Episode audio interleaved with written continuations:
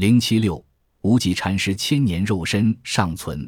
无忌大禅师是唐初一位高僧，他的肉身暴露于空气中，历一千多个寒暑而不朽，至今保存完好，而且将保留千古。这被学术界视为世界唯一奇迹。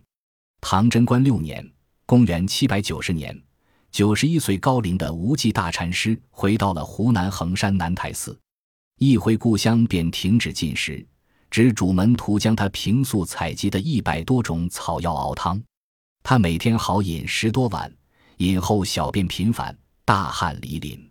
门徒纷纷劝阻，大师只是笑而不答，继续饮用这种芬香无比的汤药。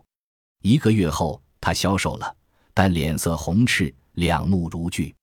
一天，他口念佛经，安详的圆寂了。又过月余，大师肉身不腐。而且芳香四溢，门徒和群众大为惊诧，认为这是禅师功德无量的结果，便特地建寺供奉起来。一千多年来，香火旺盛，胆师的肉身一直是盘腿而坐，神态如生。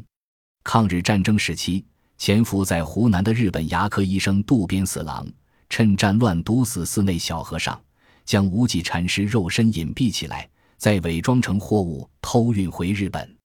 现在屈居东营的无忌胆尸肉身，仍然和长盘腿而坐，神态自若，俨然如生。